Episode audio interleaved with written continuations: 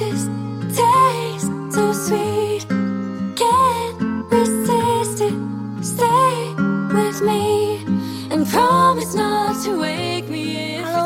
好，欢迎收听新一期的出逃电台，我是小乐。我是哈刺，哎，我们去年其实也录过一个一样的主题，因为那一期大家的反响很好，就是我们在春节期间，大家不是过一个休闲的假期嘛？那是不是假期的时候可以看点啥、吃点啥、玩点啥？嗯，那除了吃好吃的，那是不是咱得搞点精神文明建设，让大家就两手抓，两手都要硬？你可能都忘了吧？这一期我们放完之后，这周就要过年了，我们这里应该祝福祝福一下，对，就提前祝大家新年年快乐乐。笑什么？为什么会笑起来？就咱俩怪咱。俩那个样子特别像贴在门上的那个，就是那个哇哇的感觉，提前祝大家，然后一起节奏感很好。是，那这一期的话，呃，仍然啊，我跟小乐会准备一些非常适合在春节假期当中，嗯，去看的电视剧呀、然后去读的那种书呀一定是非常放松，呃，呃或者是跟你的这个合家一几口人一起看都能看得了的，不会有一些不可以色色的那东西啊。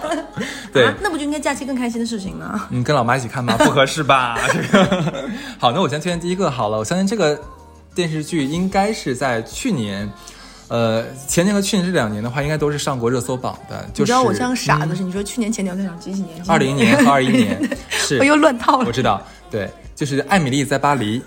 嗯，这个剧应该很多姑娘们应该都看了，是不是？因为它很多在那个微博上很火，对嗯，，是的。那这个剧其实已经像去年是出到第二季了，已经。嗯它每集很短的，就几集。我我基本上每一次它一出的话，因为它是网飞出的嘛，它一次一口气全出出来，我基本上是一天之内全部看完。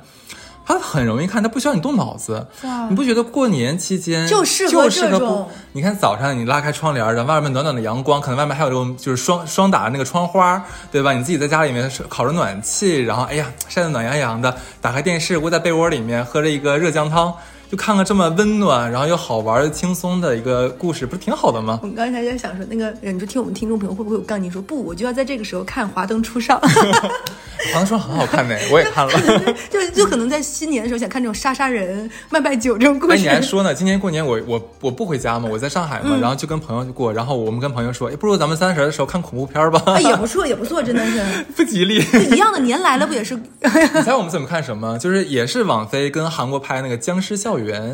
哦最新那个对，也是漫改的一个，我们还蛮期待那个东西的。对，可以的你你不觉得现在僵尸片儿韩国已经拍的比美国好看了吗？对我觉得是他们有有一种亚洲的那种审美。是的，就我们能更 get 到，是不是？对，那接着我们说点温馨的，温温馨的。好，那我就继续给大家讲一下这个《艾米丽在巴黎》啊。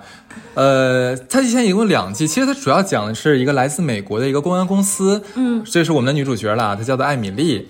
呃，因为一次意外的这个机会，他就从美国啊调到了这个巴黎去工作一年，然后在那里碰到了各种各样的一个文化碰撞和情感纠葛。我记得你去年推荐的是公关，今年又推荐的是一个就是在公关公司上班了。所以说，你说这个行业多花花。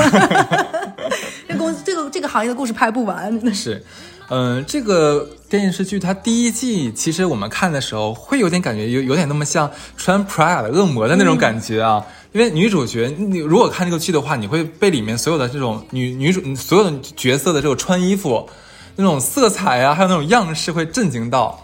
哎，我看了你找的图，真的蛮花花的，真的。呃，我隐约的记得啊，这个有点忘记了，我一会儿我们再再再找一下，它的这个里面的所有的服装应该是《欲望都市》当年的时尚团队。哇所以说你能看，你记不记得《欲望都市》里面那个，就里面 Sarah 什么东西穿的衣服就很呃，对对对，很夸张那种，在这里面也是这个样子的啊。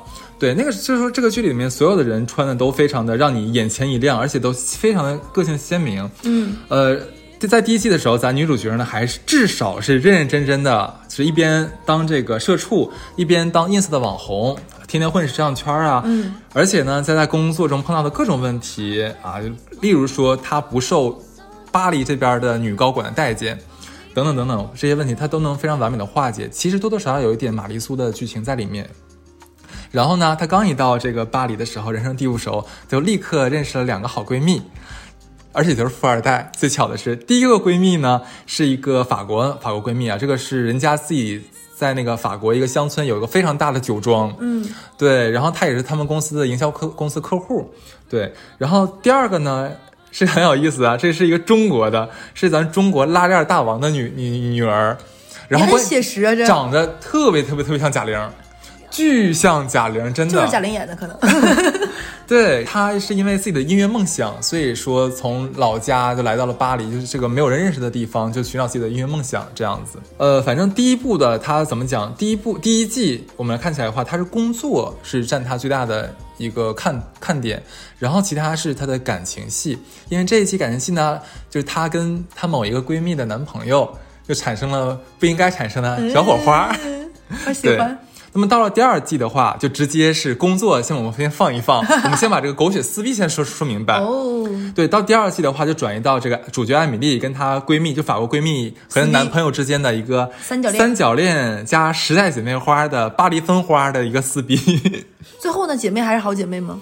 哎，我不能说呀，这个说的就就那个什么了。我感觉大家已经想第一季快进三倍数，然后就为了看第二哎，季。你会以为第二季只有就是就是时代姐妹花撕逼吗？不是哦，还有宫斗哦，因为他美国的大老板女老板怀着孕飞到了巴黎，跟他巴黎的大老板两个全是女高管，两个完全完全不同风格的女老板，两个人就是明争暗斗，哇每一句话的话里藏刀的那一种。你别说了，我觉得苏芒都愿意看这个电视剧。哎，有点像的感觉。苏芒有一种说，虽然我已经离开，但是我还想感受一下那里的生活。对，因为现在我们不怎么能看到国外的这种就是职场宫斗剧嘛，所以这个剧又能满足你对这种时尚非常绚丽华丽的这种这种这种抓眼球的东西能看到。然后第二个是感情的那种撕逼纠葛，第三是那种职场的宫斗。所以这个剧，当然当然，我必须要说啊，里面不管怎么斗，它都是温馨的。哦，不会让你说真的看到你就咬牙切齿啊，非常紧张，没有，那没有甄嬛好看。这个啊，好的，对，那我是刚才是给大家大概讲了一下整个两两部两季啊两季的这样一个主要剧情。其实我们在分分拆来看这看点，其实第一个就是那个狗血剧情啊。那像刚才也讲了，就是第一部戏呃第一季的更像是一个职场加感情的一个正剧，嗯，到第二季的话，就是其实就是《小时代》的感觉，真的就是《小时代》的感觉，就是从上海到巴黎，宇宙的尽头在《小时代》。哎，我觉得，因为网飞，我之前听说过，就网飞拍剧，他们会看他们第一部，因为它是一次性出嘛，就效果，就你看的时候在哪里停顿，哪里会反复看。我觉得他第二部拍的时候可能会结合第一部的这种，大家对哪一段更感兴趣，对，所以会更好看。你知道这个里面，我不得不说，这个主角艾米丽她其实是个绿茶婊，哎，我喜欢这她真的种人设，哦，很直接，对我喜欢，对，就不要装白莲花，对。他他他他在这里面。就是真的是绿到让我有的时候想想踢他屁股，你知道吗？就真的很过分。例如说，她非她非常非常喜欢自己闺蜜的男人，每一个吗？呃，那倒不是就那一个，哦对。可是自己又觉得不好，可是就是又忍不住住要跟人家睡一下啊说是觉得试一下没问题吧，试完之后又觉得这样不太好，然后又撮合着那两人在一起，然后呢，感觉撮合当中又觉得说不如再睡一下吧，这种你能想得到吗？就是很臭婊子，我也觉得，就是就是，我要是她闺蜜，我应该会抓破她的脸。哎，当然有这样的剧情了，啊就是。她跟她闺蜜后面还是闺蜜，你知道，你还我不知道你你记不记得《小时代》里面有一个就是那个过生日那场戏，就倒红酒那场戏，发烂发臭哎，就那场戏，这个剧里也有。啊！她就是超小时代的。我们女主角过生日那天，然后自己在自己家公寓楼下的草坪上就办了一个是就是趴嘛。她这个女闺蜜呢，就上楼帮她取酒还是取什么东，呃，应该是取酒的时候，就不小心看到了就是她男朋友送给这个女主角的信物，因为那个那个东西一看就是不是随便送人的嘛。下来之后呢，就有这样一个一个剧情啊，就是那个闺蜜就说啊，我也想祝一杯酒，敬我们的女主角艾米丽。她确实在巴黎犯了很多错误，她假装是我的好朋友，却又跟我的男朋友搞在一起。敬我的男朋友，他操了我的假朋友。说完立刻把酒杯啪摔碎，然后转身就走。哎，这个就很就很抓嘛，但看起来又很爽呀，对吧？啊，对啊，对啊，而且啊，我跟你讲，艾米丽还没有把这个闺蜜男朋友这段孽缘解决掉的时候，又在法语课上邂逅了一个金融男，从这个一夜情就发展到了正式约会。可是呢，她心里还爱着闺蜜男朋友，哇哦，我觉得这个小婊子啊，真的是很表 我对真的觉得，就是我觉得那个在酒桌上那个话说的非常对，就是假、嗯假朋友，这是一个对。当然了，就是狗血的地方肯定是不少啊，就尤其在这个我们这个编剧的精心安排下，这个金融男呢又阴阴差阳错的跟闺蜜男朋友当成了哥们儿，所以究竟变成了几角恋，就大家就想吧。乱了乱了。对，是的，呃，而且啊，这这个里面还要说一下，我们的女主角更表的是什么呢？她第一次去这个女闺蜜家，因为她有很多个弟弟，这个女闺蜜还有很多个弟弟又，跟弟弟搞起来了。当天晚上就跟人家其中一个弟弟睡了。这也就是在这也就是在法国，人家不拿这个当回事儿，因为比较浪嘛，就法国浪嘛。对法国浪，你要搁中国的话，第二天早上起来，我靠，闺蜜老爸老妈不扇死他？不可能她会上什么焦点访谈加幺八幺八黄金眼加什么 白白白白阿姨，她都要上一遍的这个女人。然后碰到了紫金陈是吗？对，紫金陈 老师，我们没有恶意，就觉得就是你作为这个幺八幺八黄金眼的资深嘉宾，我们非常喜欢看。对，哎，但我觉得很很那个什么一点就是。好像这个事情放在法国真的有点合情合理，因为我看了第一部法国尺度很大的片叫《戏梦巴黎》，嗯嗯，你看过吗？看过看过，就是就一样的嘛，就这事情真的只放在那里合理，我觉得。而且我跟你讲，在第二季里面，谁说感情线只有咱女主角的？还有一条很好看的感情线，是她巴黎的女领导叫叫那个呃 C L V，嗯嗯 C L V 在第二季第二集当中也有感情戏，而且非常的有趣。她的这种感情线可能只能在欧洲，尤其在法国可能会产生。她有老公，她结婚的，开放式婚姻？嗯，还不太一样，是、但又不是。哦，就是她跟她老公是两地的，是领了证的，然后也爱过的，嗯，只是现在呢，就是呃，完全各玩各的了，甚至都已经就是公开化的各玩各的。对就是你是我的，就感觉咱俩是好哥们儿，嗯，然后呢，他呢跟自己的一个就是活动当中认识的小摄影师小奶狗，就有点类似于刚毕业那种，嗯。两人又搞在一起了。对，就是那你会感觉到整个在法国，爱情是每一天无时不刻在任何人和任何关系当中都可能发生的，所以这个剧当时看的时候就会让我蛮蛮上头的。就是就是可能对他们而言，就是她跟她老公之间是一种亲情的关系。我有、哎可能我跟小奶狗发生一些不愉快和痛苦，我都会打电话跟你哭诉。她老公，对对对，是的，是的，是的。我猜就是这个样子。然后对，而且她老公就是，假如她她在这里面有一场很重的戏，是她需要她老公帮她参与一场宫斗。嗯，那她老公义不容辞的从外地飞过来，然后就是给给钱给资源来，就是来帮她。帮她而且关键是刚一敲门的时候，是她家小两口帮她开的门，然后说：“哎，你好，你是谁啊？我是 C D V 的老公。”你是 C D V 的老公，我是什么？然后哎，你结婚了？完问 C D V 说：“对，我结婚了，是我老公呀。”说：“啊，那那我呢？”说：“你你你是我男朋友啊。”然后 啊，两个都要。对，OK，这是比较比较狗血的一个剧情，我们要讲一下。然后第二个要讲的就是说，像刚才我多次提到的，这部剧的衣服和造型真的是非常非常的华丽。他的那个时尚总监，这部剧的时尚总监是负责过《欲望都市》和穿 Prada 的恶魔的那个造型师，因为我们刚刚查了一下，你要知道这两部剧就完全是美国那种当家的那种时尚剧的引领风潮的那个那个人，所以真的很厉害啊。就是这个设计师，他曾经说过说，有太多好品味会让人觉得无聊。他希望每件作品都能吸引到大家的注意，所以第一季的风格就是那种花哨、高调，就是那种混搭。当然，他这个混搭有点过于俗气，哎，这个有点像被很多人骂。石原里美之前有演过一个当编辑部的女，对，石原里美就日本的一个女，她是演的是时尚杂志的编辑，她也是那种走花哨，很多堆砌，也会被人说太花哨，会有点土。对，就是跟这可能他这个，你们大家一定要看，你看了才知道什么叫色块的碰碰碰撞。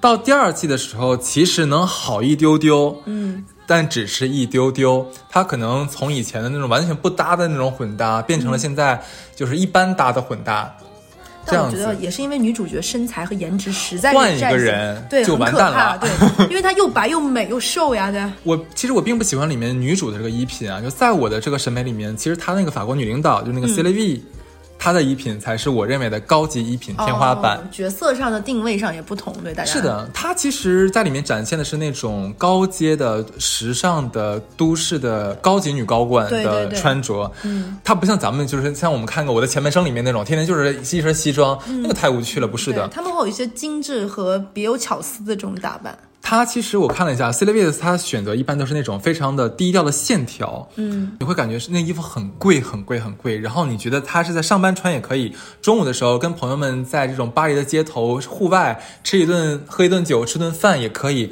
晚上参加一个 party 也可以，它是这种衣服我。觉得法国女人真的很迷人。你之前推推荐过个电影，好像叫《她》，对吧？对，那个电影里的女性也非常迷人。对的，对的，所以我当时就感觉，当时看这个 c e l v i 的时候，它完全是把法式的那种慵懒、嗯慵懒这个词很关键，一定要看慵懒。你会从法国人的发型和他穿衣服的质感上面能找到慵懒的他们很感觉。松弛那个状态，松弛，但是又很优雅。就是我们正常感觉优雅一定是那种很坚挺啊，对对端着那种，不是的。对，所以嗯，我个人感觉那种就是女主角完全就是走北美那套浮夸的路子，但是 C L V 的话完全就是那种高级感、高级美感。第三个线要说什么，就是他职场的故事喽。就也蛮有意思的。你像美国嘛，美国的话就是金钱至上、效率至上，但这套在法国是完全行不通的。对对对对对，在第二句的时候有一个非常好笑的，你说是玩笑话也可以，但是它其实是真的，就是法国你在周末工作是违法的，是真的。因为当时当时我们的女主角啊，她其实休假，周末休假，她想去就是海边玩一玩，结果呢就想说，哎，反正正好有个客户也在那边，那我不然就顺便采访，呃不不，就顺便去拜访一下，然后看一下我就是我们落地活动执行的好不好。她边看的时候觉得有一大堆问题，然后她就给她自己的同事打电话，她同事都疯掉了，说你为什么要在周末给我打这个电话？而且你现在今天是去度假的，你干嘛要做这种事情？她觉得说，嗯，就顺便来了就做了嘛。就跟跟咱有点像，你知道吧？但是法国人完全无法理解，说你现在给我打这个电话，周末你让我们在周末法国打这个电话是违法的，是真的没有开玩笑，是真的违法的。对，我觉得还蛮有趣的这种的。对，然后上一季当中的话，我们的艾米丽其实就顶着那种大女主光环嘛，在剧中就化解各种公安危机啊，就把工作搞得非常的妥当。嗯嗯，就是反正一到巴黎呢，她就凭借着每天，她真的是就是每天发自拍，然后发吃吃喝喝，随手随手发一下，她的粉丝就从几个月之间就从几十个就涨到了几万个。然后马克龙的夫人给他点了赞，这个就非常玛丽苏，你知道吧？就正常是不可能的。我也天天发吃吃喝喝，怎么没有呢？是呀，可是你当时点评是 V 八，你很厉害啊。是的啊，就是到了我们第二季的话，其实艾米丽就是一边是当这个 ins 网红，一边又当这个法国奢侈品营销公司的这个负责人啊。就是怎么讲？就你会感觉到她是个卷王，他把整个公司就卷起来，就是以前法国那种随便工作一下就好了嘛。真的够讨厌的呀，这。他其实最讨厌一点，我不得不说，这个不管是在美国、在欧洲还是在中国，都是无法接受的。就是他会抢同事的 case，他不仅抢闺蜜男朋友，他会抢跟他关系特别好同事的 case，他最好同事的 case。他就是传说中那种自己手里的东西不喜欢就喜欢别人的人。我举个例子，其就我直接把那个小剧情讲出来吧。就是 Remova 里面会有很多真实的品牌在里面啊，就是 Remova 是那个箱子嘛，本来找的是他们公司那个小黑，嗯，来来负责这个事情，然后 Remova 也一直都是小黑的客户。结果呢，就是他在，因为他也参与参与那个讨论会了嘛。当时小黑给客户提供一个方案，客户觉得嗯好像不是特别急直击要点，嗯，他这个时候就抢话，他也提供了一个方案，然后客户结果很喜欢，他就绕开了小黑去联系了 Remova，然后 Remova 说，哎，我觉得你做的很棒，那不如你来负责这个案子吧。哇，这其实，在可是他又没有告诉小黑这件事情，他是背着小黑做的，这是个大禁忌，真的，全球都是大禁忌。对，然后小黑他当当他回到公司的时候，小黑跟他说这件事情，非常生气的生气的说，你怎么抢我客户？说我没有抢，他说我没有抢，是你的客户主动找的我，这样好不好？就是因为反正我们是一个 team 嘛，他很喜欢，他很喜欢我的我的这个方案的话，我就帮他做，然后奖金归你，好不好？够表。但是你觉得这可能吗？那以后这个客户就变成他的了呀，对啊，大客户好吗？这个绝对不行的呀，对啊，对吧？就有点过分这种。对，所以在这一季里面，就是不管是那种感情啊，还是说是这种工作呀，其实都是很有看点。就是真把女主塑塑造成一个不招人喜欢的众矢之的呢。可是你看这剧的时候，你会觉得说，她就是想，她就想成为一个万人迷，她就是希望每个人都喜欢她。可是她做的事情就都是招人烦，招人膈应。对。就每次就我是那种能看得清的，我真的每集都想扇他，你知道吗？个臭婊子！可是真的很好看，很温馨哦。对哦，里面友情也很好看。友情的话我就不多讲了，大家去去看一下吧。如果全讲的话，看的时候就可能没有新鲜感了。而且而且而且，这部剧这部剧还被法国观众们吐槽，强烈吐槽。是为什么？就是法国人很作，你知道的。对。他们是期待，就是从这部剧能看到那种外国人体现出法国那种不同的侧面。嗯，但是呢，因为这部剧把法国拍的太美好了，就无限的吹捧巴黎，嗯，导致了法巴黎人民不开心，说你们这样不客观，哎真的好难被取悦，好难啊。对，这个蛮有趣的。哎，那你这个推荐讲完了吗？对，是的。哎，那你推荐完这个，我推荐一个叫做《无穷之路》，就是无穷无尽的那个无穷。这个无穷之路就是怎么说呢？就如果说一句话总结的话，那它是一部香港无线电视台制作出品的，然后主持人叫陈贝尔，然后他的是它是一个讲述，哎，说起来好像有点特别宏大，或者是太主旋律的，它是一个讲国家扶贫的一个纪录片。哇，对，然后就是它是在二一年的八月份在香港的翡翠台播出的，然后。但是它并不是你们想象那种很端着那种，不是的。我这跟大家说，真的很好看，因为我确实不是很爱看电视的人。然后他是他那个他在二一年在无线电视台，其实就是 TVB，他是万千星辉的那个颁奖典礼，这个是每年 TVB 都会有很多那种。标准的表情包都是从那里面截出来的嘛？他那个陈贝尔也是凭这个专题及纪录片，他获得了最佳女主持奖项，而且颁奖词又很有趣，大家可以回回看颁奖词。那个颁奖嘉宾说了一句话，他说他特地强调说这是豆瓣高达九点五分的综艺哦。我当时也笑了，对，就就就你想，我当时感觉蛮好笑的一点就是哦，原来。就是他，就香港人也看豆瓣是吧？也看这个影评，觉得蛮有趣的。然后我当时也会觉得九点五分这个评价真的很高很高。然后他其实最近还获得蛮多内地或者各方面国际的奖项，他也获得了蛮多。我为啥会关注到这个综艺呢？其实是因为这个女主持人陈贝尔，嗯，因为她在一七年左右的时候主持过另外一个纪录片，我是在看另外一本书里面被推荐的，叫做《嫁到世界的边端》。女孩子如果假期蛮空闲，其实也蛮看蛮值得看一看。我非常推荐女性。她讲述的是五个香港的女孩背井离乡嫁到海外的经历，但其实过得大多数都是不那么顺遂和愉快的，可能因为爱情等等什么的。我当时就会觉得哇，这个女主持人非常的真，就她不做作，她丝毫不做作。虽然我觉得她这几年脸做的有点 看得出来，但她特别好的一点就是她特别的真实和共情。她她是设身处地的想去通过这个里面去。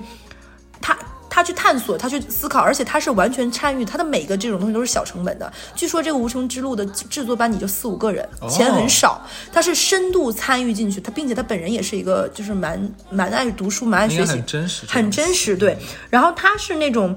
他很多综艺你会觉得有点就是为了表演或者是形式主义，然后主持人跟他是完全脱节的那种两层皮。你看他的东西绝对不会有这种感觉，他不是照本宣科的。他在这里面，他觉得，我觉得他是带着自己的思考和问题，希望通过这个综艺的制作过程去找到他的答案，或者是说，就算找不到答案，我试图去解开这个答案。他是带着这种的。所以我觉得当时看到那个嫁到世界的边端，后面我听说她可能也离婚了，各方面她的一些感情境遇，我觉得她是一个在人生中不断去思考和成长女性，我还蛮敬佩的。然后正好那个时候推荐了这部综艺，我就看了。那个我推荐大家看一看，今天不展开。我今天说一下这个《无穷之路》，它只有十二集，一集大概只有二十分钟。它是通过在全国全中国选了大概一些。最具有代表性的非常贫穷的十个这种贫困地区的案例，而且每个案例都不太相同，就各有各的穷法吧。说白了就是，然后分析每个地方采用的不同的扶贫方式，比如说。这种异地的搬迁，换一个地方嘛，或者是说靠这种产融结合产业扶贫，或者是说扶贫扶志这种教育扶贫，再或者是说这种希望一些企业去深入帮扶等等等等，包括一些现在我们有精准扶贫，或者是那种下乡嘛大学生等等，他在这个过程中面对了哪些真实的困难和处境，然后。几代人、几十代人呃，几代人或者几十年的对，几十年的这种努力，从唐朝就开始了，就是那种他们的付出和努力，然后取得的这个成绩，可能坦白说，这个成绩现在来看，还好像过得也就是将将的。但你要再往前看，这几十年他们是走过来的，你会觉得很受震撼。它里面的拍摄手法其实非常的简单，没有什么很宏大的那种叙事啊，都没有，就是他通过一些精细对比去回顾回顾那种以往生活的条件有多困苦，然后去。去映射出今天其实生活的其实挺来之不易的幸福。我说这话可能大家会觉得很很空泛，对，很高很高很那个什么，其实不是。你看起来完全不会觉得很主旋律，或者是非常的啊很那个什么不会，但你会觉得其实就会让你觉得这些百变是一点点一步步你能看得来的。就是这种变化，然后它一点都不煽情，然后一集就这么二十几分钟，它真实的呈现，它就是客观直白的表达，不会看了让人很揪心，对吧？不会揪心，完全不是，是吧？它也不是让你觉得轻松，你会觉得你在看就是纪录片该有的效果，我真实的记录了这个人在这个时候是什么状况，也没有什么口号呀，没有什么，就是跟你娓娓道来道来，他不会用那种自上而下的这种俯视的视角看，我就在跟这些人跟这些人对话，他们在做什么样的生活，他们怎么变化，跟他们去谈话，仅此而已。我觉得春节来看这个东西，其实会有一种还蛮不一样的感受的，就是也挺很真实，而且尤其是如果说，就像这个综艺，我有推荐过，它第一集是拍凉山州，我自己有去凉山州出差过，我有推荐过凉山州的人来看，他也很喜欢这个片子，他说很真实，那里的问题和为什么会发生这些问题，都有很直白的去他谈论出来，包括这个变化，变化到哪一步也没有夸大，就是这个情况。它的第一期讲的是一个网红村，因为这个村在悬崖之上，哦，它悬崖高达一千五百米。哎然后当年这么多年，他为什么出名呢？是因为他是靠那个藤梯爬上去、爬下来，哦，我看过那个，你知道吧？所以他就网红村，就是因为它我知道太惨了，嗯你知道吗？所以在很多视频上，可能大家都刷到还。住人呢，我真的想不到还住在人长搬走。这就是我就不给大家展开讲，它 OK，OK 有很多的思考，就是为什么这些人在这些上面不搬走？为什么有的地方建了房，那些人还在那儿哎，？你引起了我的求知欲。哎这个片子真的好看，我推荐很多人看，而且。你如果你很多人这两年会带着一些也也会就比如说有一些港人他会带着滤镜看我们，我们也会，但你会发现不全是这个样子。这部片子我觉得如果用两个字形容，我觉得要么真实，要么客观，我觉得都很适合。你会看另外一个角度来看现在我们的扶贫带来的是什么样的效果。嗯，然后它里面说那个网红村那个一千五百米的那个悬崖，这些年都是藤梯哦。然后因为这个山体太陡峭了，所以才没有办法修路。嗯肯定会有人问，为啥不修路呢？对不对？有要致富先修路嘛，老话说的。所以从古至今，它跟外界的交流都是靠爬梯。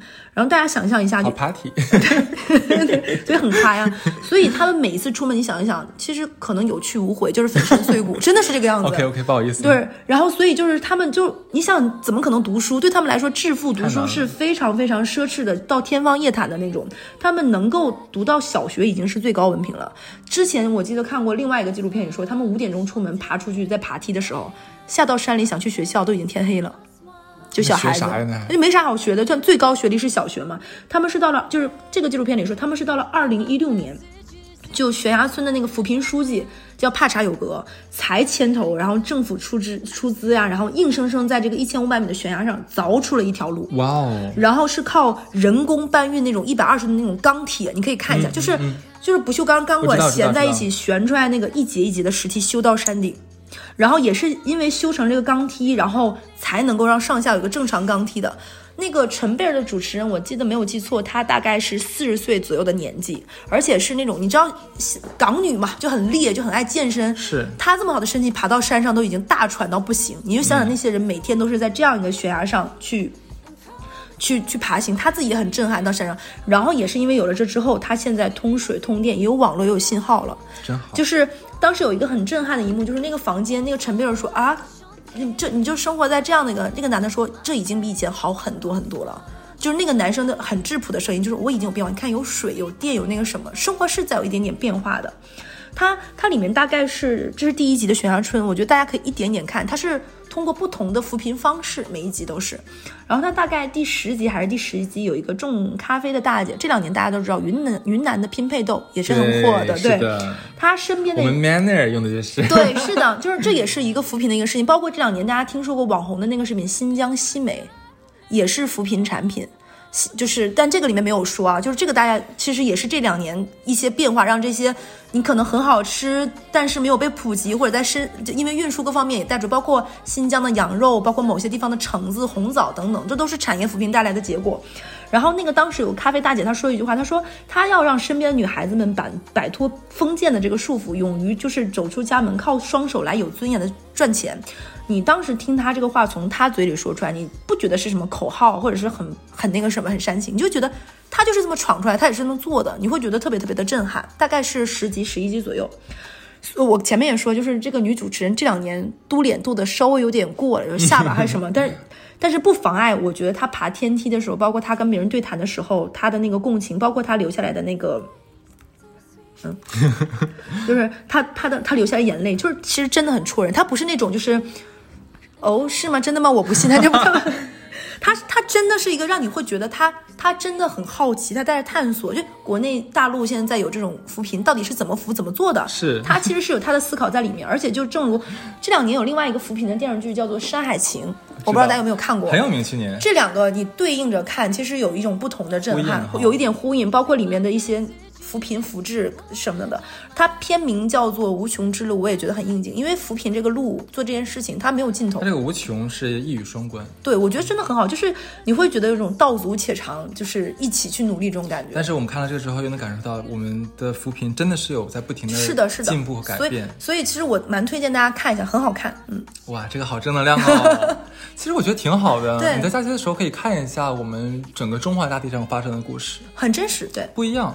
对，好，那刚才说完了我们比较长知识的东西啊，那我再推荐一个比较治愈心灵的吧。我喜欢。对这个，我会给这个电视剧起一个小标题，叫做“呃，来场心灵大保健。” 是那乔杉肯定爱看。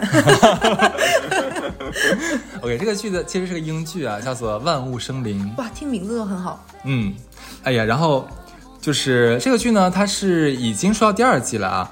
我我个人真的是感觉这个剧非常适合在春节假期，然后就合家团圆的时候煲的剧。那而且而且，哪怕是你早上起来之后，就是跟着父母啊、爷爷奶奶边吃饭边看这个当佐餐剧都可以，真的是非常不错。它是集合了一个非常美丽的一个英伦乡村的自然风光，以以及这个非常温暖、治愈、欢乐的故事于一体的这样的一个剧。就是完全不虐的那种，对吗？完全不虐，啊放心吧，放心吧，完全不虐的。就是豆瓣上面我看到有人会这么评价这部剧啊，他说这是一部非常适合，呃，就是自然醒啊，这个睡到自然醒，然后洗漱完吃一顿好吃的饭，然后呢再慵懒的躺在床上看的那种剧。也有人说，呃，看起来就像是呼吸了一大口的英国乡村的空气，清新舒爽，还带着那么一点点小优雅。哎，它有点适合那种日子过得很惬意的时候，在这这个惬意里再增加一丝惬意的感觉。是的，这部剧呢，第一季是在二零二零年上映的，一共六集，它每一季都六就六集，就很容易一次性就看完了。对对，然后第一季豆瓣评分九点三，第二季豆瓣评分九点五，你想想它 评分有多很高高对对不对？然后它其实它它是有本书的，这是从书改编过来的。它这个呃万物生灵，它的英文翻译是 All creatures great and small，就是万物既伟大又渺小。嗯，这这个是直译，但是我觉得其实比万物生灵更有更有心灵的冲击力一些。对啊，然后呢，大概讲一下这个剧情啊。其实这个剧情我我当时想的时候给大家怎么讲，因为有点难。我不知道大家有没有看去年年底看那个《爱情神话》，就上海那个片儿。其实那个片儿，你说你看完之后，你让你给朋友讲，你怎么讲？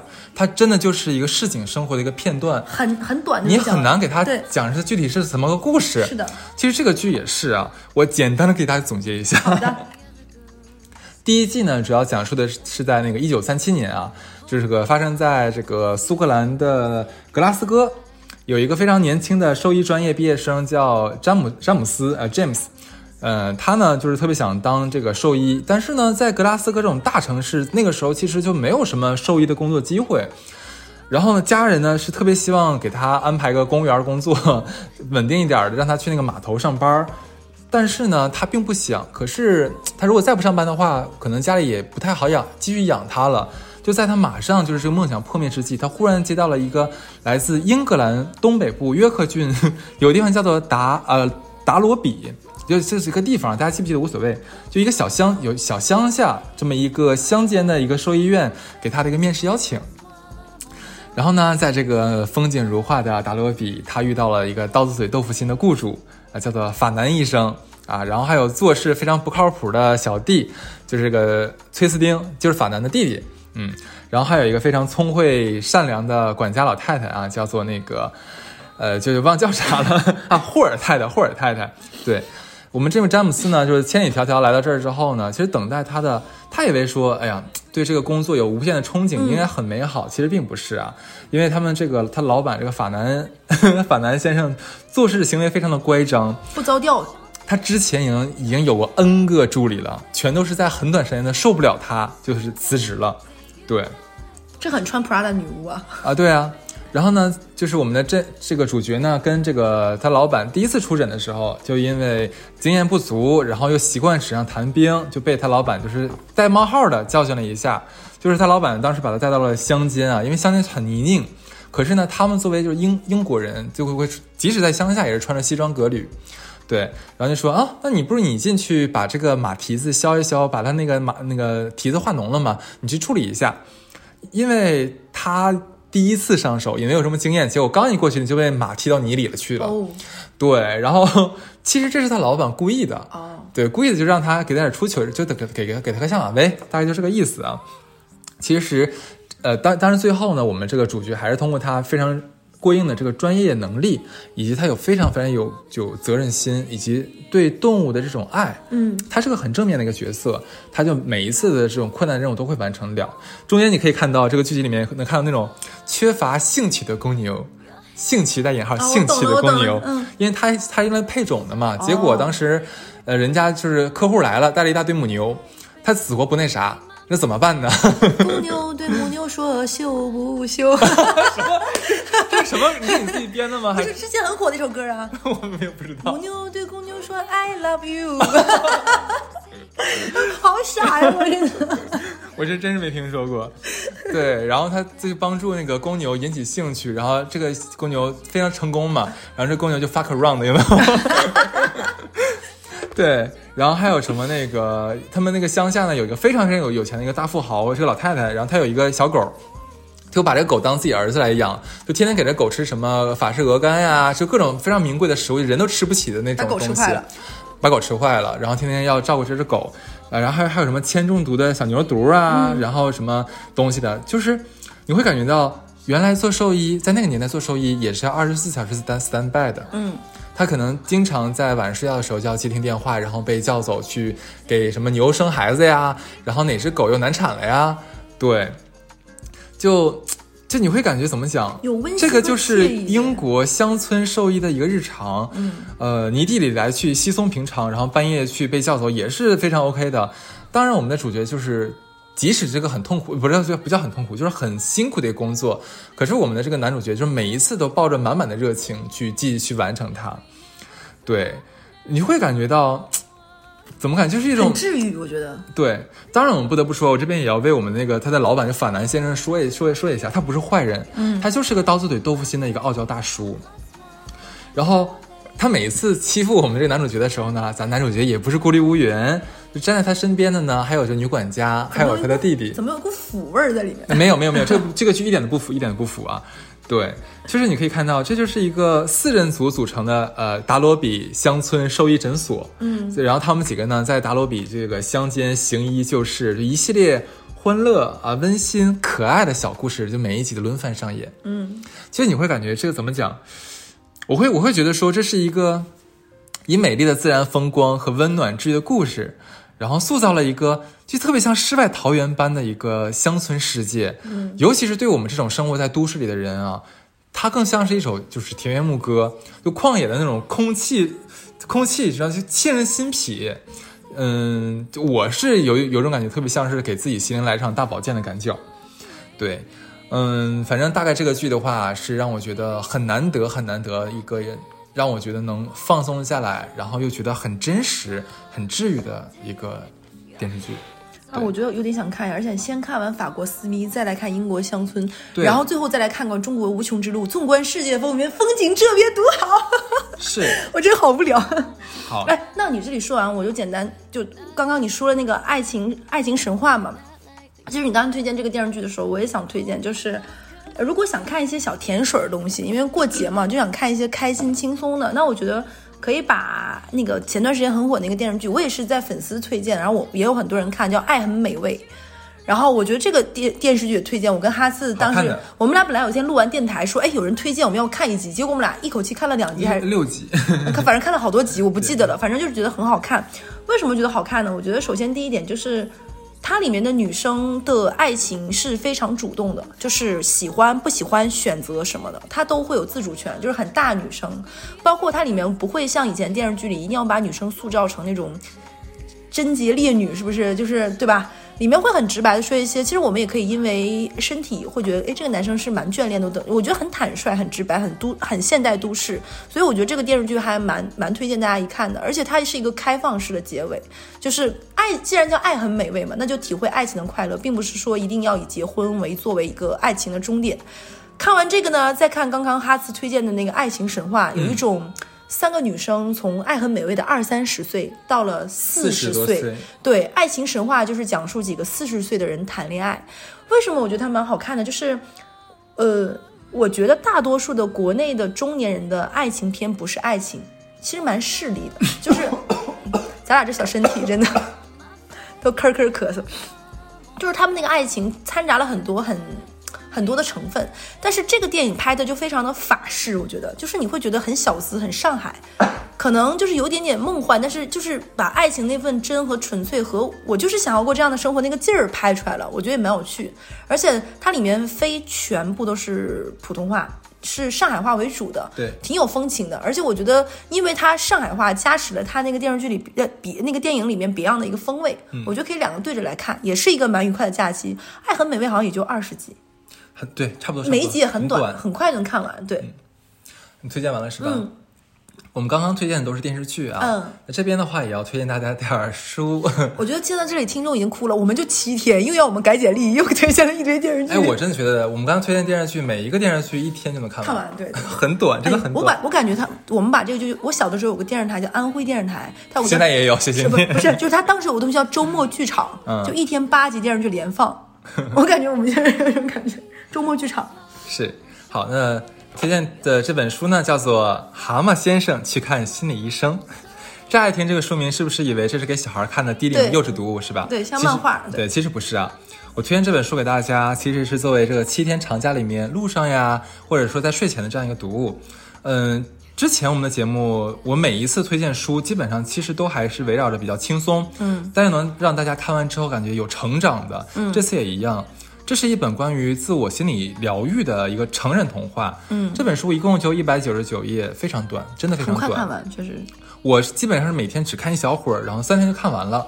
如果是你过年回老家，然后在路上呀，坐飞机、坐高铁，用这本书打发时间，非常赞。我个人感觉啊，嗯，这本书其实是我非常喜欢的一类书，就是是那种大家小书。哦。大家写的一本非常通俗易懂的小品文小书。对，这个作者是英国非常有名的一个心理学者啊，他出过很多非常有非常棒的心理学的这样的一个论调，这是他其中一本也是最畅销的一本，因为他是就是把这个呃非常有用的心理学知识，就是变成了一个成人童话的形式展现出来的。嗯，我想我之前类似的书我我忘记有没有推荐过了，其实很多，像那个投资类书籍里面有一个叫做《投资中最简最简单的事儿》。也是这种，就是大家写的这种很容易读的这种书啊，我非常喜欢看这种这种书，因为我觉得只有大家才能把一些很深奥、很很难以言说的东西，以更为简单和大家好理解的方式来表现出来。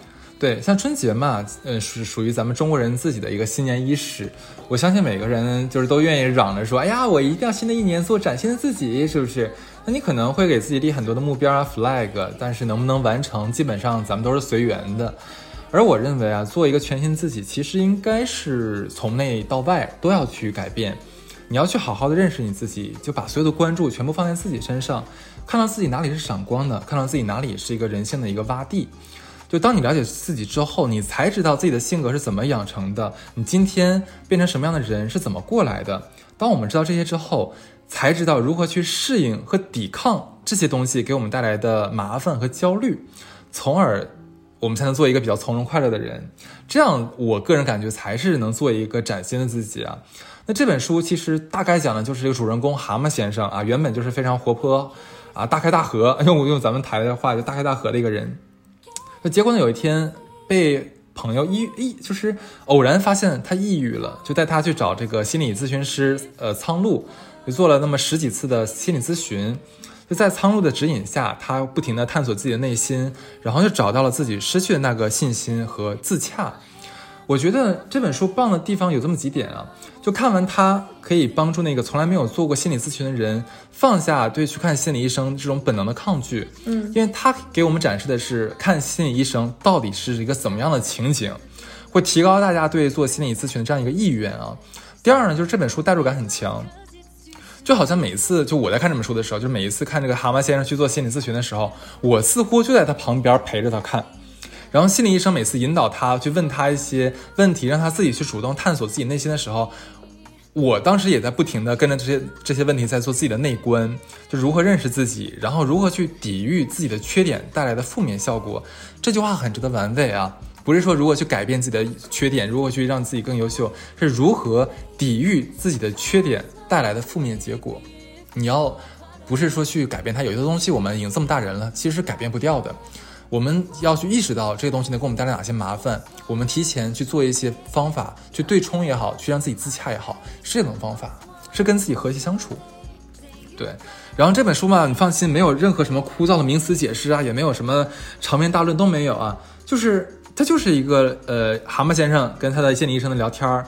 我觉得作为一个自我疗愈的入门级书籍，非常值得一读。挺好，就是有一种我 emo 了该怎么办，是的，就这种感觉。是的，哎，我我觉得这个书其实蛮推荐大家在假期的时候，尤其是心情不是那么舒舒展的时候，有一点点淤结的时候来看。这本书其实舒不舒展的时候都能看。我觉得你在你不开心的时候，或者在你一个心情、呃就很正常的情况下，你去看的话，它是让你了解你好的自己。，我一会儿就去下单。好嘞，那我推荐一个推荐一个我觉得很适合，因为我本身是没有写书这儿的，然后正好哈斯刚才说一个，我觉得是场景中，我有我突然想起我有两三个好朋友说，一年到头看书都是在出差的飞机上，嗯嗯，就是因为平时都没有什么时间。那我推荐一本，我觉得如果你回家，像我从上海飞到老家长春，可能两个半小时的飞机，差不多可以看完的一本书，是东野圭吾非新书，叫《梦幻花》。嗯，就是就是梦幻，然后就是 两个字梦幻花。谢谢我为什么推荐这本书呢？是因为首先这个书它跟东野圭吾常规的那种推理小说一样，都是这种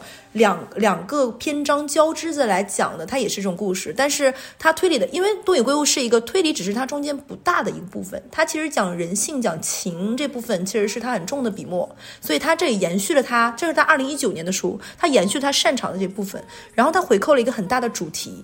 我觉得在这里点破就没有意思了。他讲了一个很有趣的一个点，就是说人类的遗产除了有正价值，还有一些东西叫负价值，就是这种负资产的继承下来，我们应该怎么办？他讲了一个这个事情，然后你前面敷敷衍了很多线，最后把这个和前面的大主题扣上，我觉得还蛮蛮让我震撼的。就我就在这里不说，我还蛮推荐大家看一看，因为我我我们俩不是注册了微博了嘛，我把我最近在看这本书发了那个微博，结果有粉丝说，哎，他最近也在看这本书。哎，巧了，嗯，梦幻花是种什么花呢？我就它是牵牛花中一种，说牵牛花科可能有紫色的、玫红色的很多，但很少有见到黄颜色。但在江户时代或更早的时候，其实黄色牵牛花更常见。嗯，那么为什么发生了这么多时候，现在没有黄色的牵牛花了呢？按道理来说，现在培育种株什么更更容易了，对不对？所以就结合这样一点，然后东野圭吾创作了一个小说，然后这个小说就讲为什么没有了黄颜色的牵牛花，也就是梦幻花，它为什么叫梦幻花？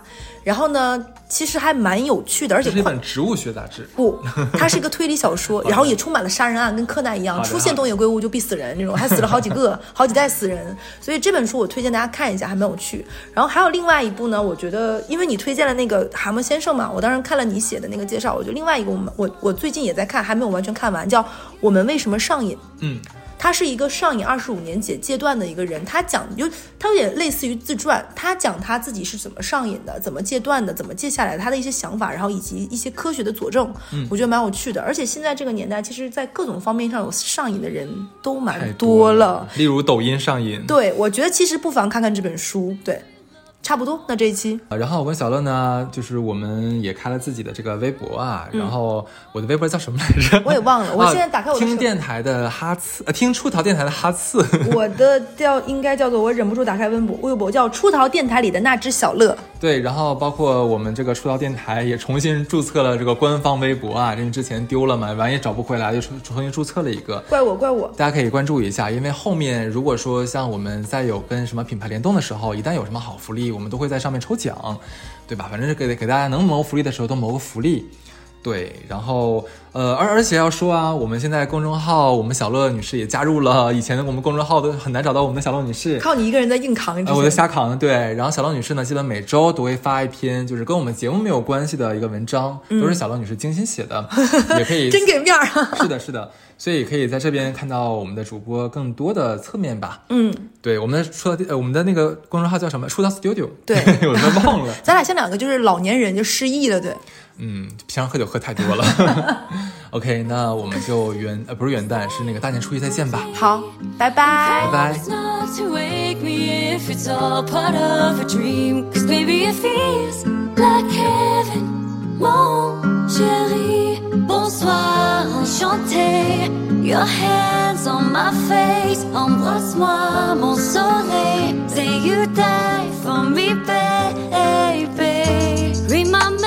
choose if you want, I don't mind.